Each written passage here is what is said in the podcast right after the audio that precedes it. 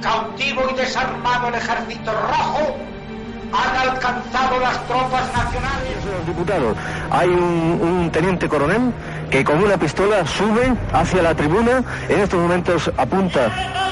Estamos viviendo momentos muy graves para nuestra vida democrática.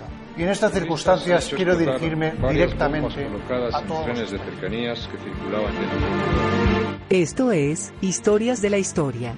Dirige y presenta Fernando Lumbreras.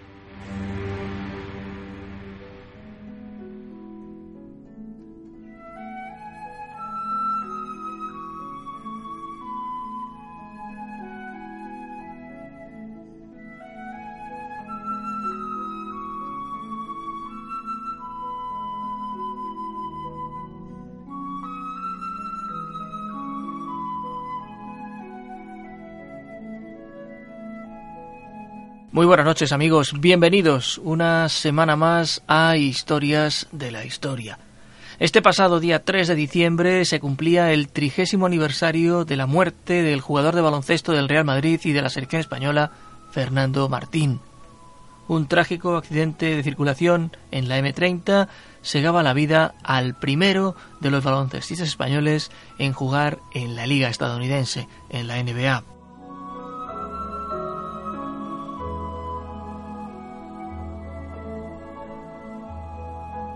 El programa de hoy, además de querer rendirle un sentido homenaje, quiere acercarnos a su figura a través de quienes le conocieron, porque vamos a escuchar voces de compañeros y de entrenadores que le trataron de cerca, que se pueden considerar amigos suyos.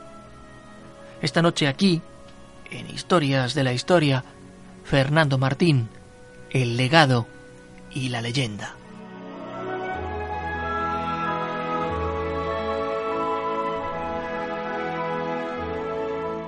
Fernando Martín Espina nació en Madrid el 25 de marzo de 1962. Era hijo de un empresario del sector de la charcutería y de la construcción y de una ama de casa. Vivía en el acomodado barrio de Conde de Orgaz, que conocía como la palma de su mano, pues incluso iba al colegio San Juan del Parque que los hermanos maristas tienen todavía hoy cerca de la que era su casa.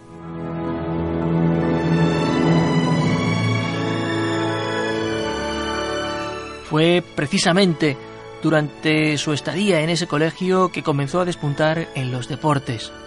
Primero como jugador de balonmano, también como nadador, llegó a ser incluso campeón de Castilla y finalmente en el baloncesto. De niño padeció reuma cardíaco junto a su hermano Antonio, también jugador de baloncesto y responsable de esta sección oficial en el Real Madrid.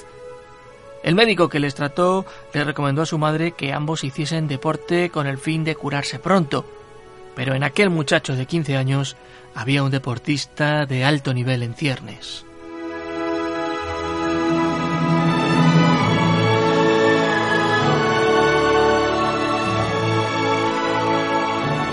Afán de superación y su talante competitivo ya hacían ver que el mundo estaba ante un deportista que llegaría a ser importante no se equivocaron. Tampoco se equivocó Mariano Bartivas, quien además de exjugador de estudiantes, a finales de la década de 1970 era entrenador del equipo de baloncesto del Colegio de Fernando. Viendo las actitudes del chico, le invitó a jugar una tarde con el equipo estudiantil.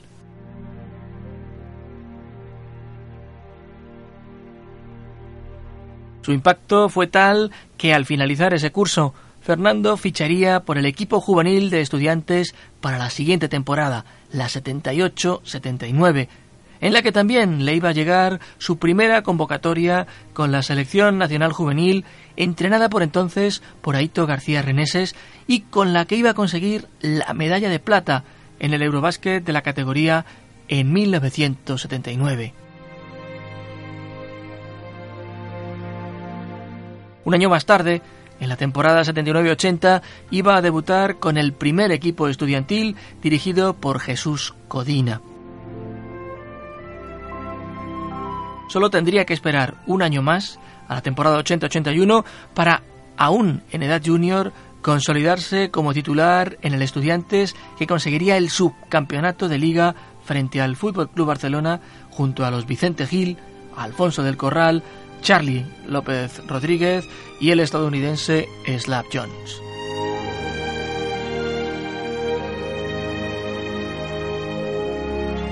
Durante el transcurso de aquella temporada comenzaron a llegarle ofertas para fichar por otros clubes, pero fue el Juventud de Badalona quien antes consiguió llegar a un acuerdo con estudiantes, llegando a realizar incluso un primer pago por el traspaso. Manel Comas, por entonces entrenador del equipo verdinegro, le había visto en la selección juvenil y aunque Fernando Martín aún mostraba grandes carencias, también exhibía un gran margen de mejora motivo por el que el entrenador de la Peña insistió en su fichaje. Sin embargo, al final iba a ser el Real Madrid el equipo que consiguiese su fichaje.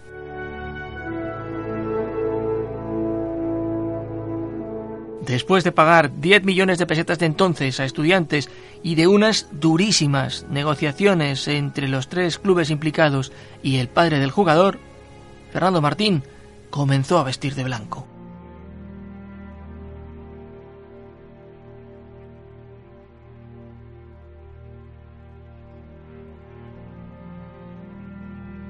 Antes de incorporarse al equipo madridista, el 13 de mayo de 1981 debutó con la selección absoluta en un partido amistoso contra Francia jugado en Burdeos y que iba a ganar España por 106 a 109. Fernando Martín anotó dos puntos en ese partido.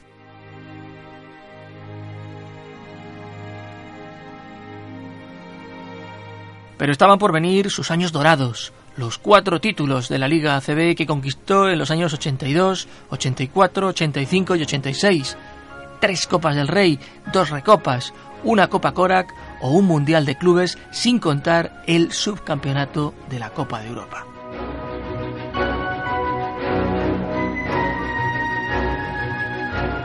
Su figura llegó a seducir a los ojeadores de la NBA, en 1985 fue el primer jugador español en ser incluido en el draft. Lo eligieron los New Jersey Nets en la segunda ronda del draft, en la posición 38. Viajó a Estados Unidos para disputar el campus de verano de este equipo y a su finalización se le propuso firmar un contrato no garantizado. Martín lo rechazó y prefirió seguir un año más en España. Eso le permitiría participar en el Mundo Básquet que se disputaría en Madrid en el año 86 y en el que la selección española albergaba grandes esperanzas. Cabe mencionar que en aquella época los jugadores de la NBA no podían participar en las competiciones organizadas por la FIBA. En verano de 1986 dio el gran paso y fichó por los Portland Trail Blazers de la NBA convirtiéndose en el primer español y segundo europeo en entrar en la competición estadounidense.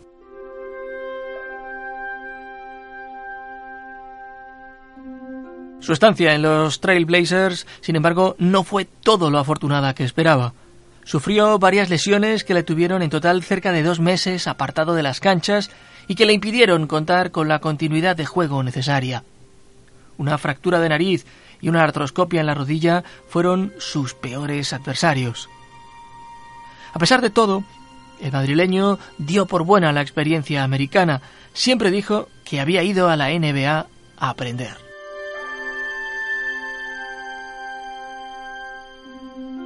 Con los Trailblazers solo jugó una temporada, en la que disputó 24 partidos para un total de 146 minutos, 22 puntos y 28 rebotes. Uno de los entrenadores que mejor le conoció, Lolo Sainz, tiene muy clara la causa por la que el madrileño no acabó triunfando en la NBA. Fernando no triunfó en la NBA no por culpa suya, sino por culpa del entrenador que le tocó en aquella época. Es que los entrenadores también somos de alma tomar.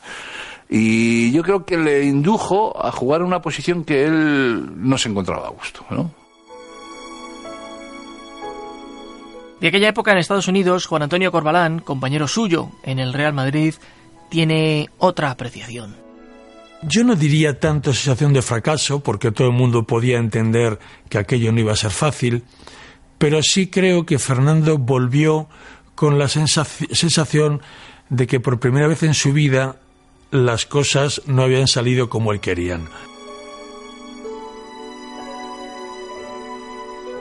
En 1987 regresó al Real Madrid y entre otras cosas lo hizo porque el conjunto blanco le ofreció un contrato que en aquel entonces representaba un auténtico récord. 100 millones de las antiguas pesetas anuales.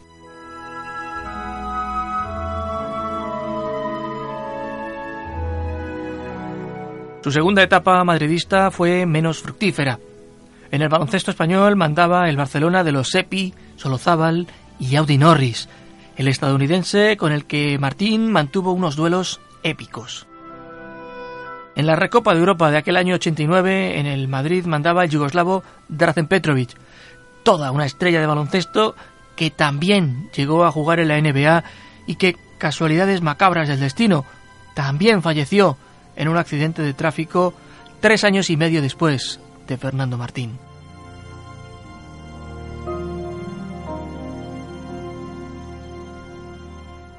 En su faceta como jugador de la selección española, fue convocado por José Antonio Díaz Miguel por primera vez en 1981. Fue titular del equipo que ganó la medalla de plata en el Eurobásquet de Nantes 83 y del que conquistó la histórica medalla de plata en los Juegos Olímpicos de Los Ángeles del año 84, junto a jugadores como Juan Antonio Corbalán, Juan Antonio San Epifanio, Nacho Solozábal o Fernando Romay.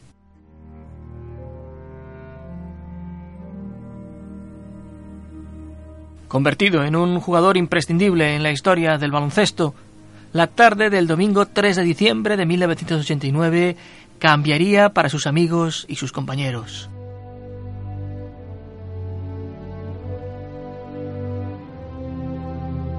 Aquel día el Madrid jugaba contra el CAI Zaragoza. Fernando no iba a disputar ese partido, pues andaba con dolores de espalda y no entraba en los planes del entrenador, pero estaría en el banquillo, apoyando a sus compañeros.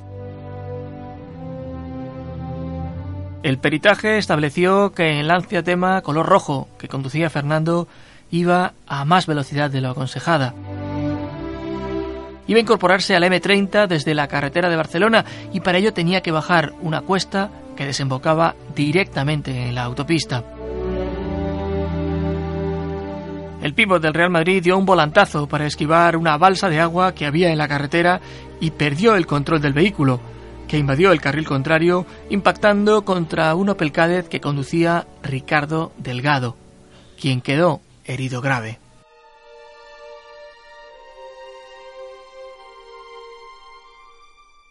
El coche de Fernando Martín quedó destrozado. El jugador ingresó ya cadáver en el hospital Ramón y Cajal de la capital de España, Así anunciaba el telediario, en un boletín de última hora, aquella tarde, la noticia.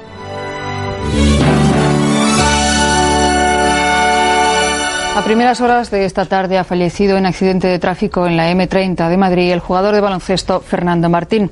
El jugador del Real Madrid de 27 años y más de dos metros de estatura consiguió casi mil puntos jugando con la selección nacional y fue también el único español en jugar en la Liga Norteamericana, la prestigiosa NBA.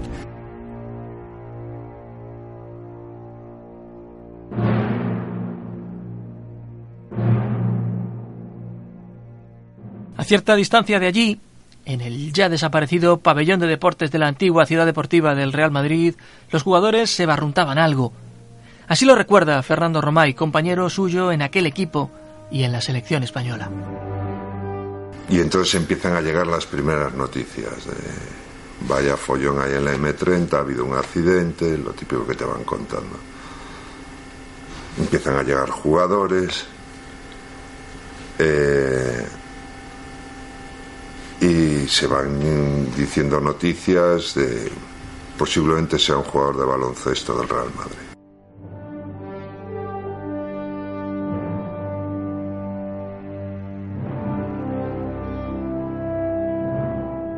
A punto de cerrarse la hora en la que estaban convocados los jugadores, solo faltaban dos por llegar. El entonces novato Quique Villalobos y el propio Fernando. Cuando el primero hace su aparición en el vestuario, ya sabe que algo ha pasado, pero el resto de compañeros se hunden al encontrarse de bruces con la realidad terrible de una noticia que ni esperaban ni querían escuchar. Juanma López Iturriaga recuerda cómo vivió en aquel vestuario aquel instante mismo. Pues me quedé en estado de shock, ¿no? O sea, son cosas que, que no sabes muy bien cómo, cómo, cómo reaccionar tan inesperadas. Eh, lo que sí me acuerdo es que tuve que jugar. tuve que jugar a las cuatro horas y estaba ya con un cuerpo ya, vamos, mi cabeza estaba en Madrid.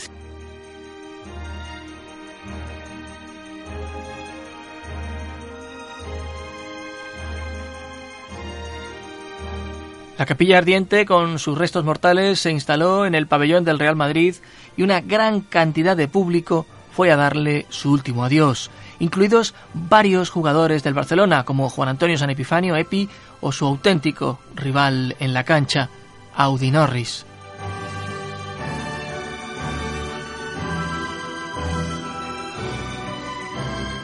Después de su muerte, el número 10 no volvió a aparecer jamás en la espalda de ningún jugador del Real Madrid de baloncesto. Es la primera y única vez hasta la fecha que el club merengue ha retirado un dorsal.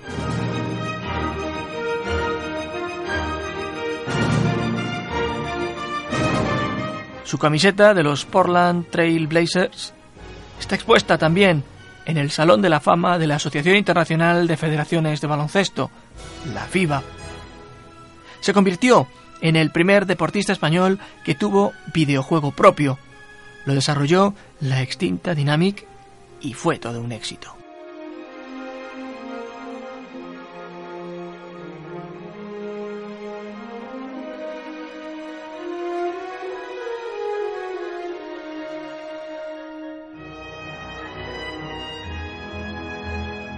Y este es el homenaje que queríamos rendir a Fernando Martín, el primer deportista mediático español, el primero en nuestro país que jugó en la Gran Liga Norteamericana.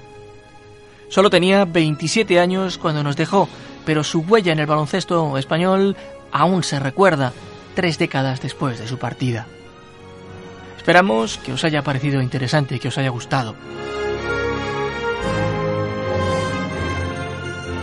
Antes de irnos, os tengo que anunciar que Historias de la Historia y este que os habla hemos sido nominados en la categoría de Mejor Programa Especializado y Mejor Periodista en los premios El Cotilleo a la Prensa Latina en España. Que si queréis votar por nosotros tenéis un banner en nuestra web en vivaradio.es y que haciendo clic o tocando en él pues podéis aportar vuestro granito de arena para hacernos ganar que, siempre nos hace mucha ilusión. Gracias además por, por anticipado. Nosotros regresamos la próxima semana aquí a este mismo punto del ciberespacio con una nueva historia, pero en el portal del programa podéis encontrar todos los espacios emitidos hasta la fecha. Muchas gracias por haber estado ahí una semana más. Muy buenas noches y buena suerte.